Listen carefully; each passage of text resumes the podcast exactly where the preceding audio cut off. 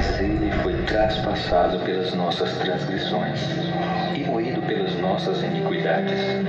O castigo que nos traz a paz estava sobre ele